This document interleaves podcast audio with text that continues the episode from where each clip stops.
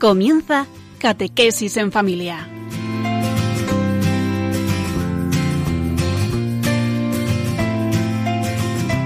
El sacerdote jesuita Diego Muñoz nos acompaña a lo largo de esta hora.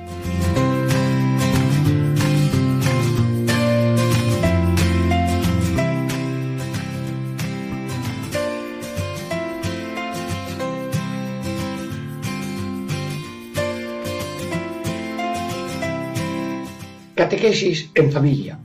Amigos, hermanos, hoy tenemos una novedad. En la provincia de España, este año han cumplido unos 30 jesuitas sus 50 años de sacerdote.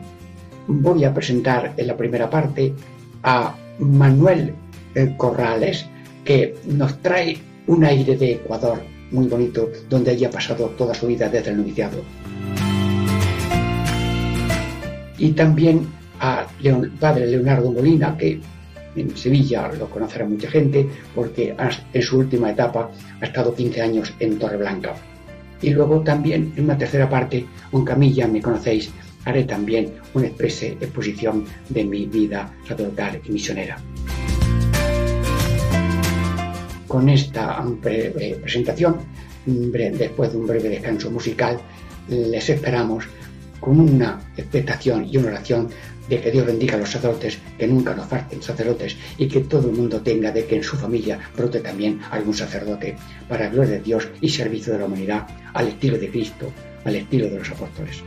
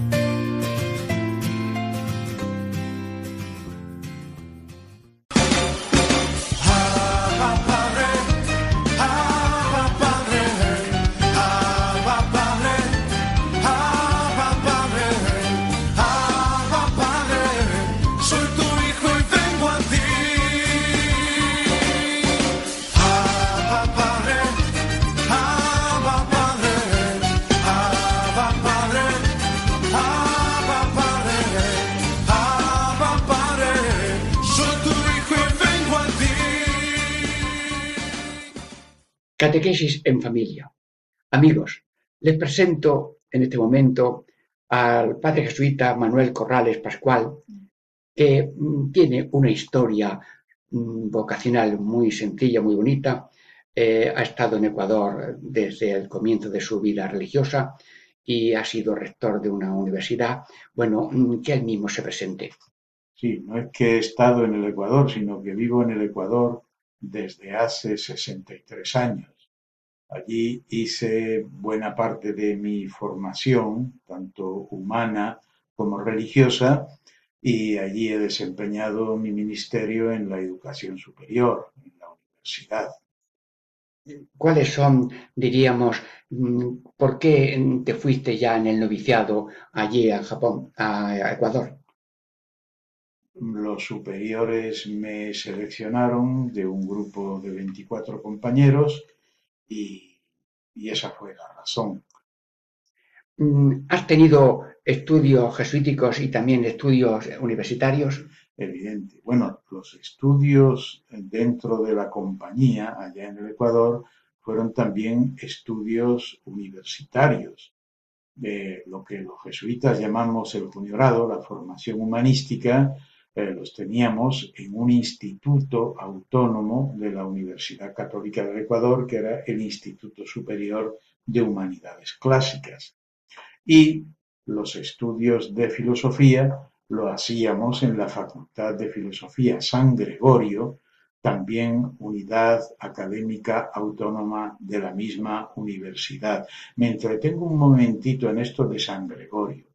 San Gregorio era el nombre de la universidad que los jesuitas tuvieron desde finales del siglo, desde 1622 exactamente, en lo que fue la capital de la Real Audiencia de Quito, lo que hoy día es la República del Ecuador.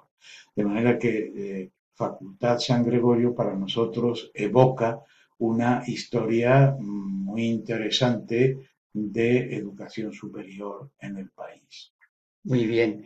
Mm, ¿Y qué estudios o en qué, ya por la Universidad Complutense de Madrid, qué títulos has sacado? Sí, después de terminar mis estudios eh, propios de la compañía y de ordenarme sacerdote, ahora se cumplen 50 años, me ordené en el año 1967, hice un doctorado en Filosofía y Letras en la Universidad Complutense de Madrid.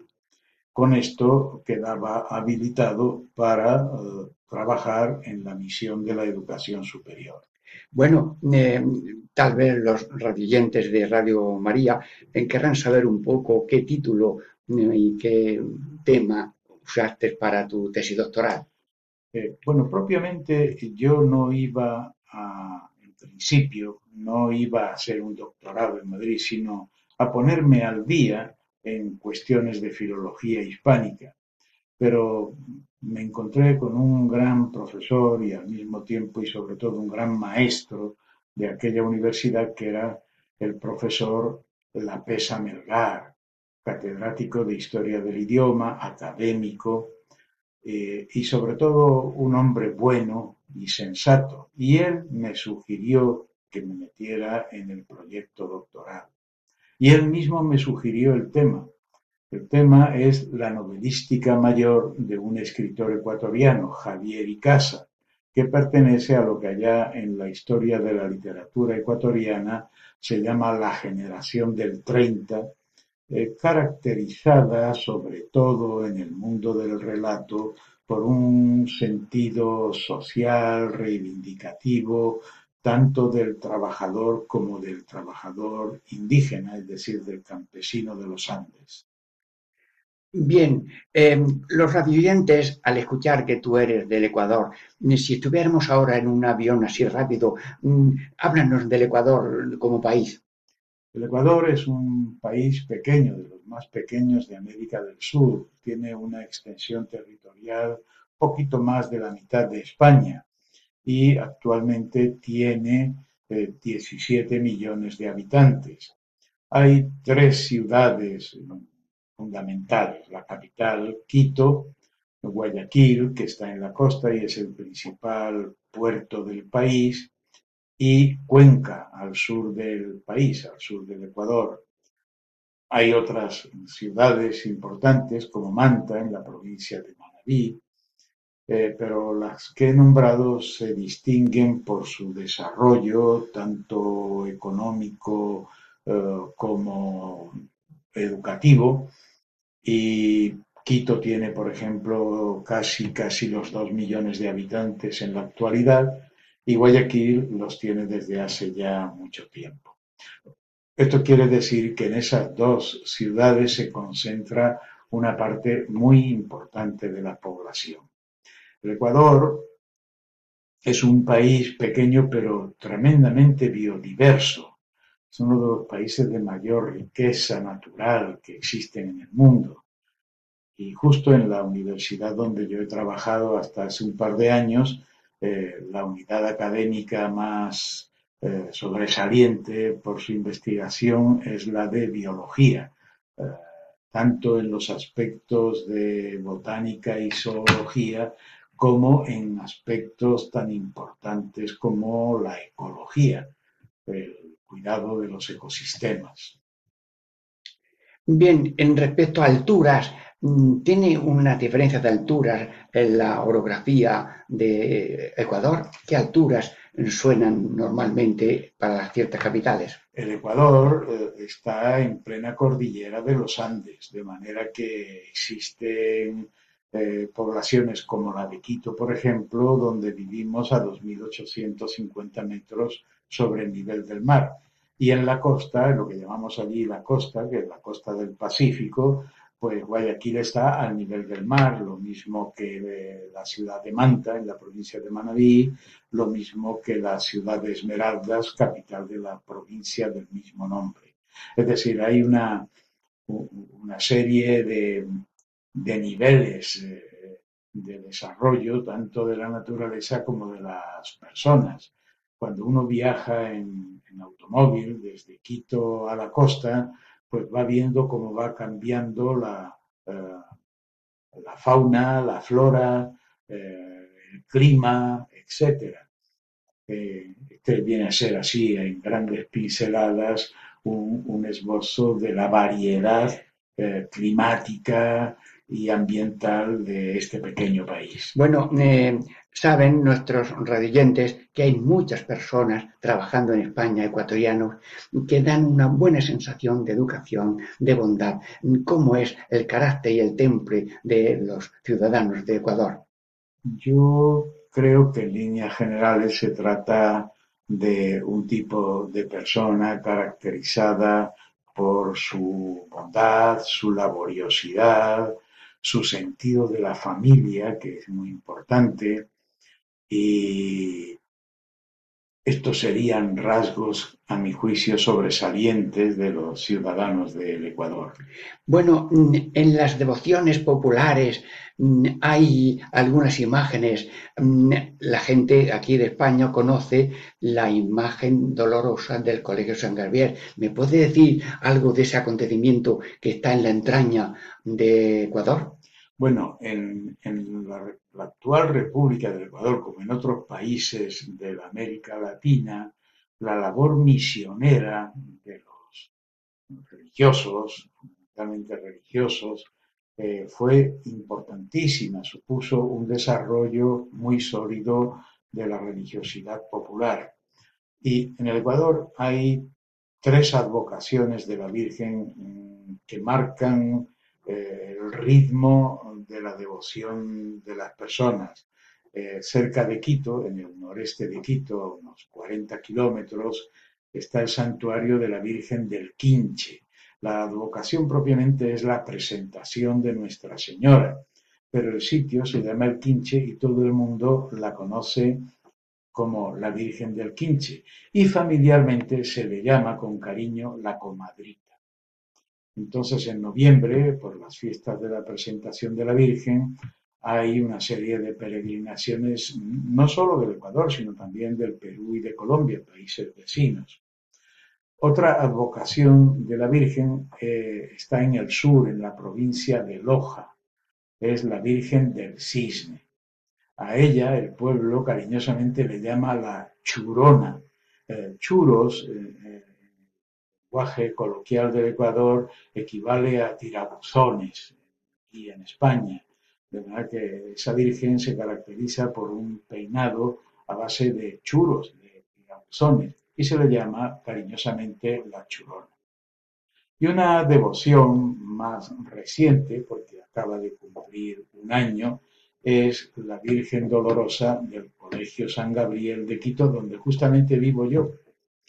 Eh, el día 20 de abril de 1906 eh, estaban comiendo los internos de aquel colegio, en el comedor, y en aquel comedor había en una esquina una oleografía de la Virgen de los Dolores. Y según el testimonio de los muchachos que estaban cenando, la Virgen abrió y cerró los ojos. Este es el famoso mm, milagro de la Dolorosa, que supuso después todo un proceso eclesiástico, recogiendo, eh, que recogía el testimonio de los niños y de, del padre y del hermano que estaban con ellos esa noche en el comedor. Como esto fue el 20 de abril de 1906, pues el año pasado se cumplió el primer centenario de este milagro de Nuestra Señora. Hay una, hay una vocación, hay una agrupación ONG que se llama Madre Dolorosa, que hace mucho bien para necesitados. Háblame de eso. Bueno, en, en los jesuitas tenemos en el Ecuador seis colegios secundarios, seis colegios, seis unidades educativas. Allí se recibe a los guaguas, a los niños, desde tiernos hasta que se gradúan de bachilleres Y en todos, en cada uno de estos colegios hay un área de servicio y de eh, mm, promoción social. En el Colegio Javier de Guayaquil está la Asociación Madre Dolorosa que atiende a personas de escasos recursos. Tiene un consultorio médico donde atienden varios de los mejores especialistas de la ciudad. Eh, tiene un trabajo de cooperación social en varios suburbios eh, eh, populares y, otra serie de actividades. Lo interesante aquí es que las más implicadas en esta acción social son las mamás de los colegiales y también los colegiales mismos que por turnos tienen diversas, trabajos, diversos trabajos en este centro de, de cooperación social Madre Dolorosa. Bueno, ya se nos quedan pocos momentos para esta entrevista. Me alegro que haya sido, mm, bueno, ¿cuánto tiempo fuiste rector de la universidad? Bueno, en la universidad yo he desarrollado a lo largo de 43 años que he trabajado en ella dos tipos de actividades. La propiamente académica, eh, que son los cursos de docencia en la licenciatura, los seminarios de doctorado, eh, y la investigación en el área humanística, en el área de la lengua y la literatura. Y la otra vertiente, en la que sobre todo los últimos años eh, he colaborado con la universidad, ha sido la gestión. Fui director general académico de la universidad, decano de dos eh, facultades y finalmente vicerrector y rector. En el Ecuador, en la Ley de Educación Superior, se establecen para los cinco años eh, renovables por otros cinco, de tal manera que yo cumplí estos preceptos legales, institucionales, y fui diez años rector de la Pontificia Universidad Católica Ecuador. Manuel, interesante todo este poner a los de Radio María en esta situación tuya y como sacerdote con 50 años. Te está escuchando los padres de familia, muchachos, gente diversa, con mucho cariño a Radio María. Dinos una palabra de tu sacerdocio que brota en tu corazón a los 50 años de sacerdote, con ánimo también a si alguno quiere y lo llama Dios para esta vocación. Bueno, a estas alturas del partido, como suele decirse popularmente, eh, yo pienso que lo importante no es lo que uno hace, sino el sentido que tiene lo que uno hace. Y toda mi actividad y mi vida, sobre todo en el mundo de la educación superior ecuatoriana, ha sido eh, el desarrollo humano. El, desarrollo de los pueblos no es eh, fundamentalmente desarrollo económico, es desarrollo de las personas. Y en eso juega un papel decisivo eh, es una, casi una verdad de perogrullo, la educación. Entonces, el, sentido con el que uno realiza esta actividad es el que da valor a esa actividad, el contribuir al desarrollo y a la maduración de las personas. Pues eh, a los oyentes de Radio María, eh, este es mi mensaje. Eh, no es importante, no es lo importante lo que uno hace, sino el sentido de aquello Magnífico. Bueno, y también hay Radio María en Ecuador. Pues y terminamos. Pues sí, eh, es el 100.1 de frecuencia modulada, es Radio María allí, así que aprovecho también para mandarles un saludo a los amigos de Radio María de Quito. Gracias, Manuel Corrales Pascual. Gracias por tu sencillez, por tu mm, humildad, por tu eh, naturalidad con que has entrado en el corazón de los oyentes de Radio María en este programa Catequesis en Familia. La paz de Dios con todos.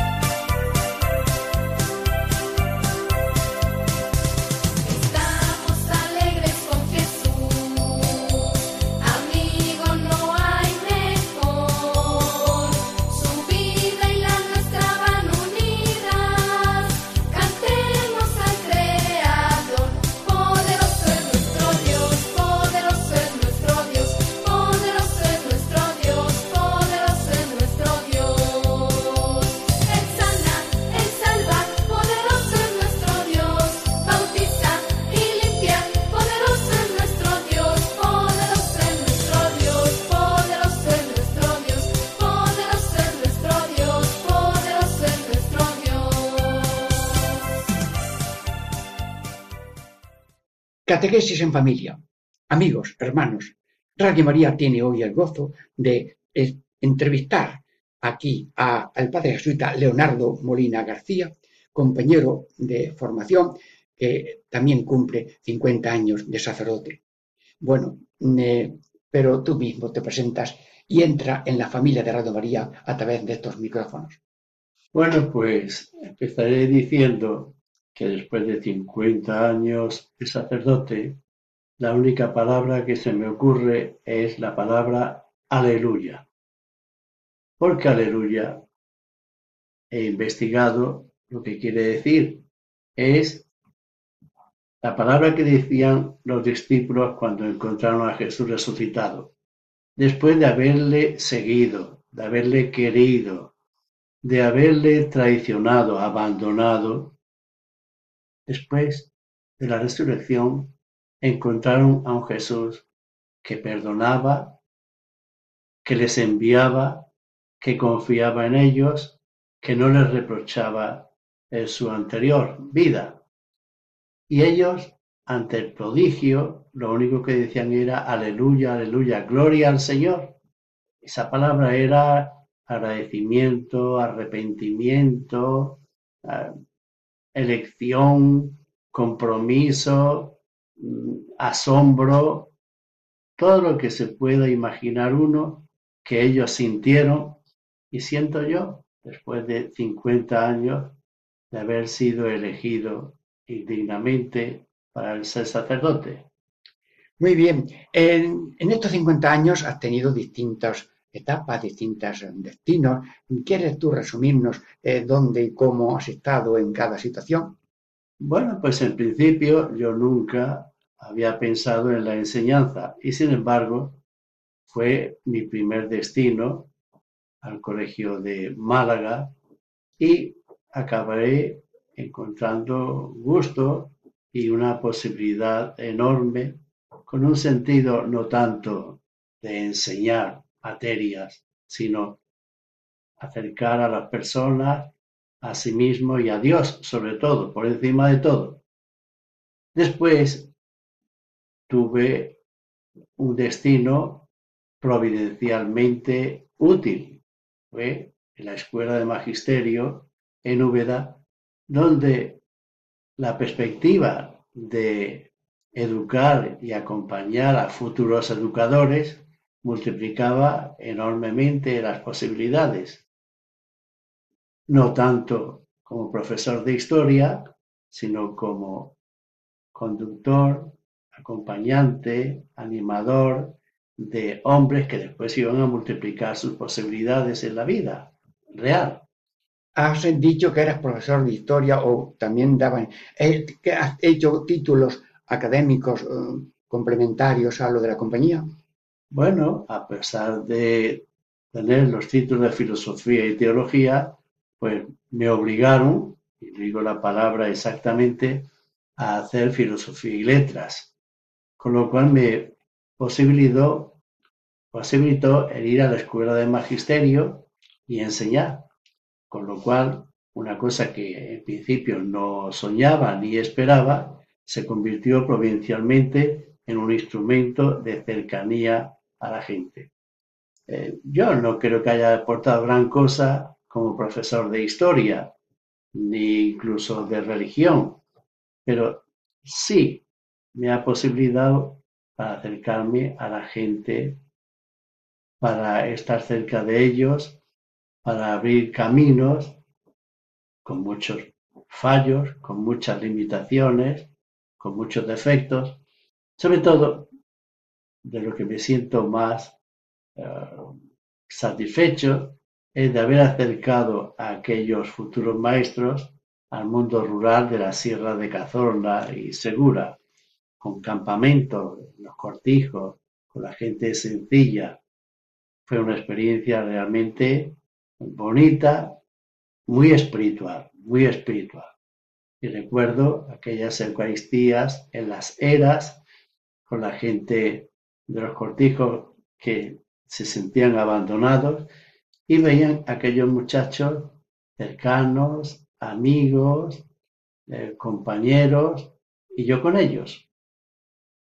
Después de esa experiencia, me mandaron a un colegio ya de niños de bachillerato en el puerto de Santa María y me metí mucho en el mundo de los carismáticos y de las eh, comunidades catecumenales, con lo cual yo creía abrirles a ellos también otros horizontes de tipo espiritual. También llevarlos a TC, llevarlos a la jornada de la juventud, es decir, tratar de abrir un mundo que le llevaba por otras líneas a un mundo más espiritual, más de valores. Finalmente me llevaron a Málaga, donde además del colegio, pues atendía aldeas, cortijos, sí. de la Costa del Sol. Yo recuerdo que fui a dar misiones donde tú habías estado de párroco. ¿Cómo era? Macharabiaya. Macharabiaya, Benanque. Cají. Muy bien. Albón, una etapa rural, muy rural. Y era una época ciertamente eh, muy interesante, pero además me metí en el grupo de los grupos de nuestro equipo de Nuestra Señora y empezamos varios grupos de estudio de la Biblia, cosa que he mantenido en mi última etapa que ha sido en Torreblanca, en Sevilla. A ver, cuéntanos de Torreblanca, que todo el mundo lo conoce con cariño y con admiración. Torreblanca es un pueblo dentro de la ciudad de Sevilla. Un pueblo con mucho paro, muchos problemas, mucha marginación, donde eh, estamos los jesuitas haciendo presencia y llega uno a la conclusión de que no son malos, que es lo que gente piensa. Habla de Torreblanca y sin embargo se echa la gente a temblar. No, no, son menos afortunados. No, no. Son gente cariñosa, cercana, que luchan día a día con un problema y es que ellos tienen los mismos ojos que nosotros, las mismas apetencias que nosotros, pero carecen de medios para llegar a ellos. A ellos les gusta también, como a nosotros, un buen coche, una buena comida, un trabajo fijo, una posición social estable. No la tienen, pero eso es lo que ellos están viendo en la televisión y por tanto existe una pequeña frustración encuentras en Torreblanca un humanismo, una cercanía, un agradecimiento que no se encuentra en otro tipo de sociedades. ¿Cómo hay alguna fundación de tipo popular? Háblanos de la hermandad del cautivo. Estuve yo allí predicando alguna vez un tinario. Bueno, pues aquella comunidad que tuvo un comienzo difícil, puesto que habían atacado, habían achacado a un miembro de la comunidad eh, que había asesinado a un niño, cosa que por supuesto no era verdad, pues un párroco llegó nuevo jesuita y creó lo que hay que crear en Sevilla, una hermandad. Sí. Una hermandad que unió varias iniciativas populares de la barriada y que ha tenido un éxito y tiene espectacular. Tiene 1.600 hermanos, ¿eh? la Virgen de los Dolores como patrona y el Señor cautivo. Y también el, quiero que pase a lo del comedor social. Perdona que te corte, pero ese es un punto. ¿Cuántos niños comen? La actividad eh, que lleva la parroquia es un comedor social donde diariamente comen 100 niños, 100 niños en dos turnos, porque no tenemos más espacio, a los cuales ponemos dos condiciones. Una, que asistan al colegio, condición sine qua non, y en segundo lugar, que los padres tengan cartilla de paro o estén en necesidad eh, más que mediana. ¿Cómo se portan los sevillanos ante esa actividad? Porque tengo noticias de su generosidad. Yo solamente puedo decir que por donde voy tengo los caminos abiertos. El ayuntamiento, la Junta de Andalucía, la gente se ha volcado y se vuelca en ayudas. No hay que pedirla, ya acuden, saben. Ese comedor tiene eh, una característica especial. No es para dar comida, es para educar a través de la comida. Educar en valores, educar en atención, en urbanidad, en tener una comida sana, en comer haciendo autogestión y lo bonito es que la gran mayoría de los que hay allí son voluntarios, son voluntarios que atienden a los muchachos y no solamente a los muchachos, sino a la familia. Es un punto, pero hay otro punto también en el barrio, es que dos jesuitas de la comunidad atienden a los gitanos, a las chabolas y a la cárcel. Con lo cual es una labor verdaderamente una gota en el mar, pero es una labor interesante. Leonardo, te has sembrado muy bien en la juventud, en la educación, en el magisterio, en los colegios, en Torreblanca, 15 años allí, un testimonio precioso. Entonces, ya empezaste diciendo qué palabra surgía de tu sacerdocio a los 50 años. Mm, ¿Quieres decir alguna palabra como sacerdote a las familias que ahora mismo escuchan, a los niños? Bueno, mm, lo de los niños, el otro día me cantabas una coplilla, por favor, cántamela otra vez, porque además quiero tomar nota. A ver, que es que en este programa hay niños que están diciendo, bueno, ahora se dirige a nosotros, ahora el padre Leonardo, dinos esa coplilla tan sencilla que hasta a los grandes le va a gustar. Venga, cántamela, no, no te vengas atrás. María sí. Ah, María sí, sí, ¿cómo era eso? María sí, sí, sí. María sí, sí, sí.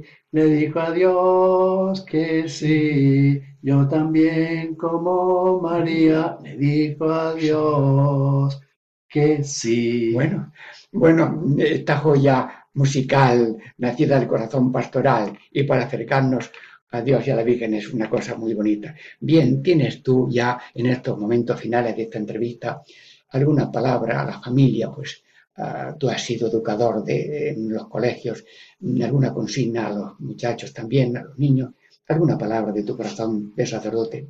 Nada original, simplemente que pensar despacio las cosas, pensarla bajo Dios, da felicidad.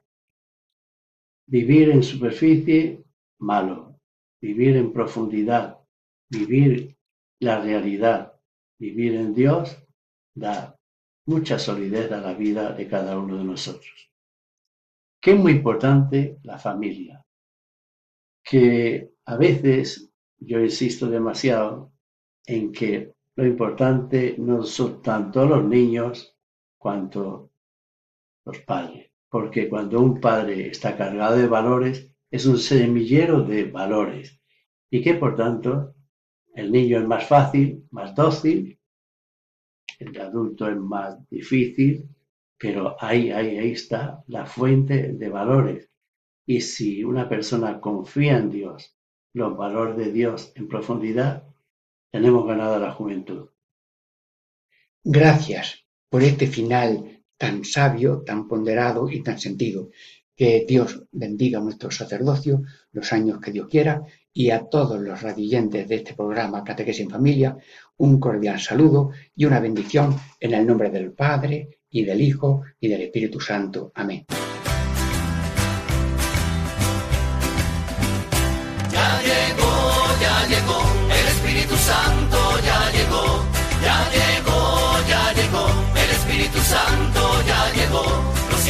Las manos, lo siento en los pies, lo siento en el alma y en todo mi ser. Lo siento en las manos, lo siento en los pies, lo siento en el alma y en todo mi ser. Aquel que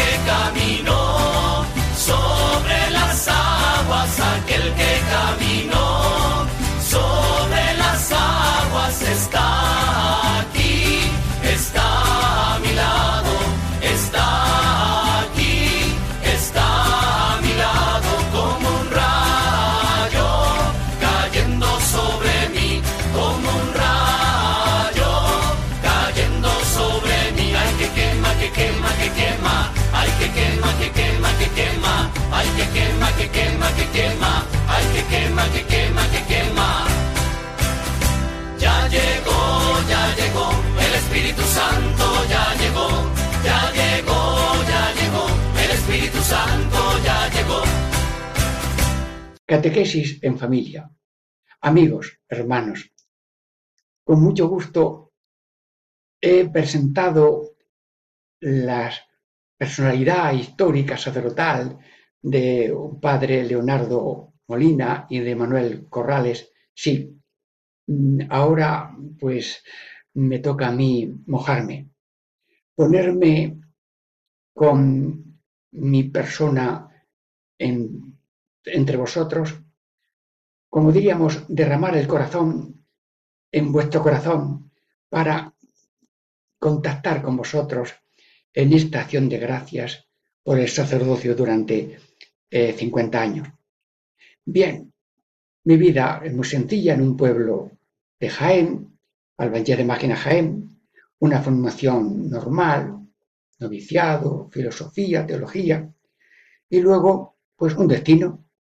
Os digo que mi primer destino iba a ser la República del Chad, del centro de África. Pero después de prepararme estudiando francés en Francia, se vio que no todo el mundo sirve para todo y más bien me indicaron que mi destino no era África. Y ya me dijeron en Francia que tu Chad es Andalucía, es decir, España. Entonces volví y ya me destinaron el tiempo que quedaba del año aquel 68, 69, me destinaron a Río Tinto, un colegio precioso.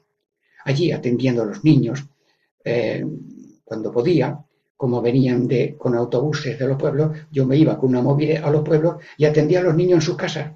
Era atención espiritual de los niños a domicilio, con todo gusto. Y los niños pues iban creciendo en aplicación y hubo alzamiento general de notas y espero que de comportamiento. Terminé ese curso y me dieron un destino.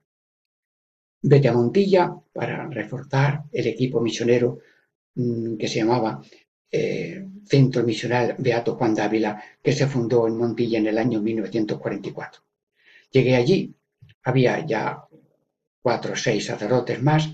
En aquel momento se iban a América mm, grandes misioneros como Enrique María Welling y Sebastián Puerto, que mm, formaron con otros religiosos un equipo interreligioso internacional para misionar en repúblicas hispanoamericanas me dijeron, ¿por qué no te vienes? Y dije yo, Padre Enrique, yo llevo aquí tres meses, soy una planta muy pequeña. Dice, eres muy prudente. Bueno, y que esta pequeña planta pues era como el ánimo y el motor de que aquellas cosas marcharan cada vez mejor. Y así he estado, pues ya se han cumplido 48 años de misionero popular, no he tenido otro destino. Y tengo yo alguna observación mm, respecto a las misiones populares. Bueno, pues yo en las misiones populares he tenido como profesores a los sacerdotes. Los sacerdotes me han dicho a mí que es una misión. Unos decían, es un campanazo, pero recuerdo que don Antonio Valera de San Roque de Madrid, al lado de las ventas, después de una misión con cinco misioneros, ellos mayores, yo el más joven, le pregunté yo, ¿qué es una misión? Dice, una misión es una desproporción entre medios y fines. Los medios eran unas personas mayores, unos actos públicos y privados, unas confesiones, y aquello una renovación espiritual de las personas y de las instituciones y de la parroquia. Bien. Y luego, a nivel mm, eh, histórico, tengo nada más que esta reflexión. Hubo unas misiones en que parecía que todo el mundo tenía que asistir y asistía y aceptaban. Luego vinieron unas misiones en que ya las cosas estaban como haciéndose más personales. Y he observado esto. El ser humano camina de ser masa a ser persona. Y esto vale ahora mismo. Queridos radiantes de Catequesis en Familia, estoy haciendo reflexiones mm, válidas para todo el mundo, sacadas de mi pequeña experiencia, un poco larga si quieren. Sí, pasamos de masa a persona. Todo el mundo va, pues yo voy. Todo el mundo no va, yo no voy. No, no. Ahora va el que está llamado, el que tiene fuerza, el que ha tenido una iniciación y el otro pues a lo mejor no puede ir o va de otra manera, pero todo el mundo se repite. Yo de las personas tengo una imagen muy positiva. Cada persona es, eh, hablo de ti ahora mismo, de cada uno, es como una esponja empapada de Dios. Y la prueba del amor de Dios a cada uno la tenemos en el pulmón, en el riñón y en el corazón. Lo digo en forma de copla. Padre, Hijo, Espíritu Santo, pulmón, riñón, corazón, tan cerca, tan dentro y supera la razón. Luego, todo lo que es el ser humano, la mejor creación del Padre, la redimida por Cristo y conducida por el Espíritu Santo, es una maravilla. Y la persona es una maravilla como la moneda, que aunque esté enterrada en no sé qué barro, en no sé qué estercolero, sigue siendo moneda. Nosotros, aunque tengamos una especie de cobertura de eh, pequeñeces culturales o humanas, lo que sea, vamos, yo recuerdo que un misionero le dijeron allá por México, en un país hispanoamericano, atiende a este hombre que mañana va a ser mm, matado hace mucho tiempo entró el misionero, Enrique María Welling, y le dice al, hombre, yo soy peor que tú. Entonces yo no soy tan malo. No, te lo demuestro. Si tú hubieras estado en mi vida, sería mejor que yo. Si yo hubiera estado en la tuya, sería peor. Luego, nadie es más que nadie. ¿Qué es ser misionero? Me lo pregunto yo. Ser capaz de aprender del otro a quien vas a enseñar. Esto lo dijo el padre Rupe. ¿Y qué es ser misionero? Pues estar al servicio de todos. Lo dijo Cristo cuando lavó los pies. Y esto es un poco el espíritu del sacerdote. Como yo os he lavado los pies, vosotros también lavaros los pies unos a otros. Jesús, ¿y esto qué significa? Que lo estoy explicando para Radio María, que me están escuchando pequeños y mayores. Mm, el otro es mi Señor. El otro es mi Señor, yo soy siervo. Estoy haciendo oficio de esclavo. El otro es mi Señor. Y por tanto, el otro es Dios. Sí, esta frase la escuché yo el otro día, que me contaba un ejemplo, que mm, fue un jesuita a un convento y el, abad le cedía siempre la puerta. No, no, pase usted, señor abad. No, no, no, no. Es que para nosotros el peregrino es Dios. Bueno, pues el otro es Dios. El otro es una imagen viva de Dios, redimida por Jesucristo, y merece que nosotros demos la vida por Él. Cristo dio la vida por nosotros para que nosotros vivamos y demos la vida por los demás. Bien, estoy contando un poco algunas reflexiones sobre la vida misionera. ¿Y queréis saber qué es una misión? Pues una misión es un complemento a la tarea parroquial. ¿A dónde no llega el párroco? Pues nosotros llegamos porque visitamos muchas casas, atendemos muchos enfermos. Y lo que él mismo dice lo decimos nosotros de otra manera y ya se complementa. Vamos a poner las ovejas de nuevo en las manos del, del buen pastor. ¿Y qué es el misionero? Me pregunto yo. Pues muy sencillo. Es como un pastor que busca. Jesús es el buen pastor, que está representado especialmente en el Papa, los obispos, los sacerdotes. Nosotros somos eh, ese Cristo buen pastor que busca las ovejas y que va de casa por casa. Para mí, el invento más gracioso de la vida misionera es el peine. ¿Y qué es el peine? Visitar casa por casa. Cuando visitas casa por casa, puerta por puerta, te entera lo que hay. He dado 16 misiones con otros jesuitas en Málaga, en 6 o 7 parroquias de Alicante. Y así, bueno, pues lo más que hacíamos era visitar toda la casa. En la última misión que dimos en Almojía, Málaga, con las misioneras rurales, que son especialistas en misiones mm, populares profundas, pues íbamos dos misioneras y un misionero bendiciendo casas, saludando a todos y atendiendo enfermos venimos a bendecir la casa. Bueno, ¿y cómo bendigo yo una casa? Bueno, pues ahora mismo estoy en casa de ustedes, pues yo voy a hacer una bendición de casa. Venga, ahora mismo. Bendice, Señor, esta casa. Bendice todo lo que hay en ella, los presentes y los ausentes, los vivos y los difuntos. Te pido, Señor, que vayamos por el camino de hacer siempre el bien, de evitar el mal, y que vayamos haciendo el bien y evitando el mal hasta que lleguemos a la casa eterna del cielo. Y cuando lleguemos, que esté la puerta abierta, que no haya que buscar la llave. Y dice Dios, anda, que viene del mojío, que venga. Les hago reír y les hago anuncio de que somos caminantes, que vamos camino de Dios, que estamos llenitos de Dios y que somos peregrinos.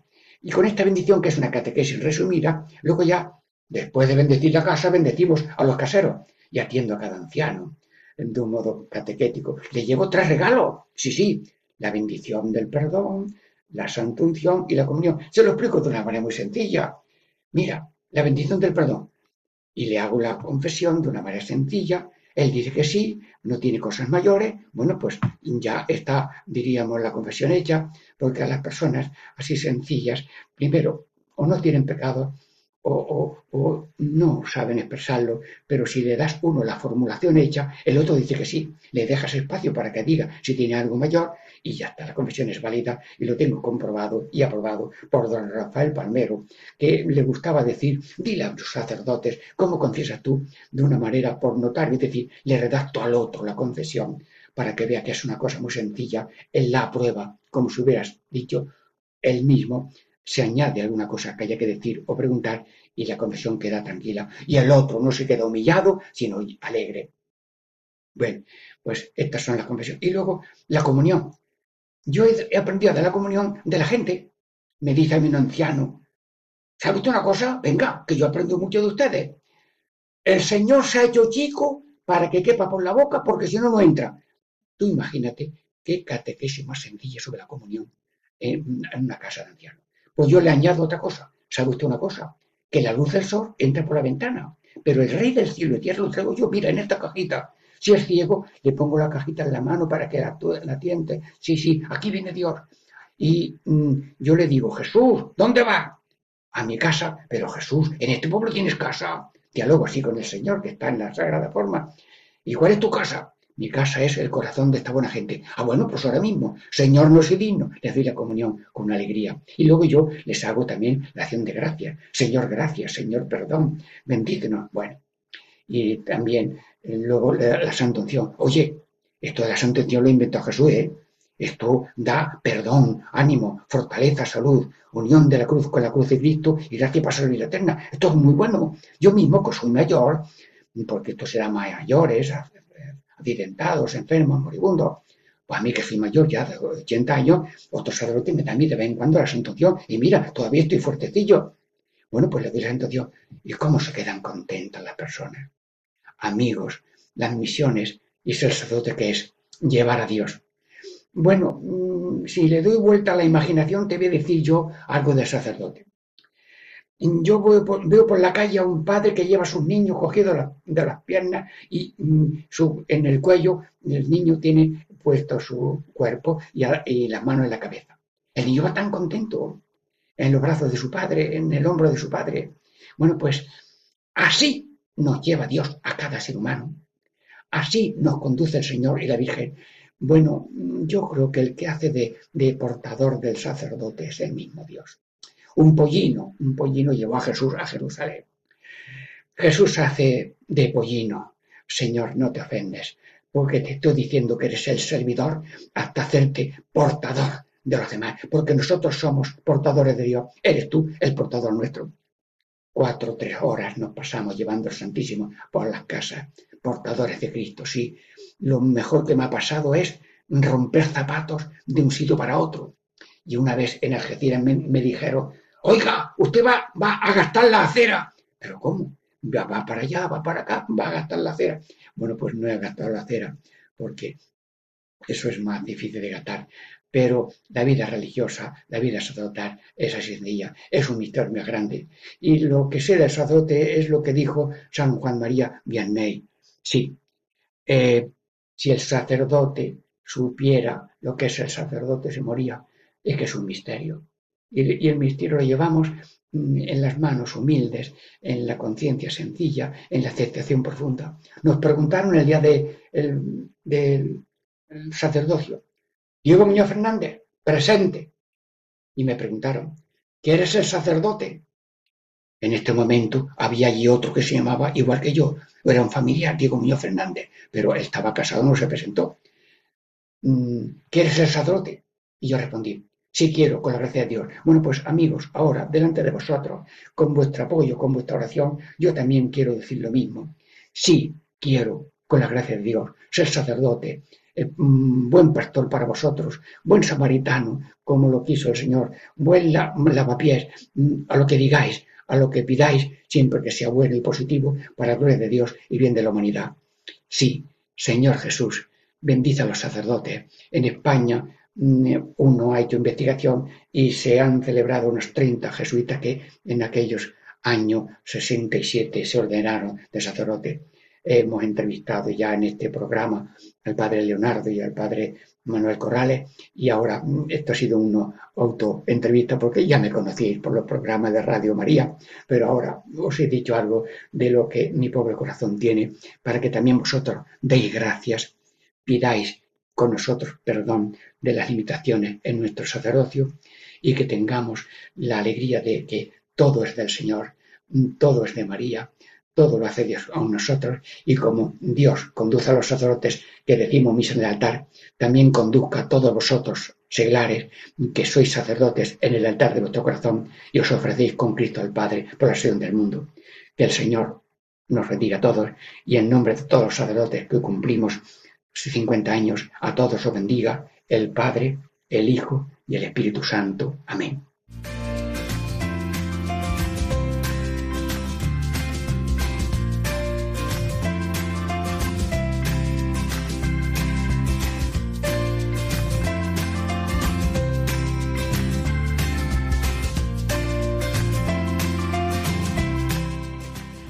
Y así concluye Catequesis en Familia con el Padre Diego Muñoz.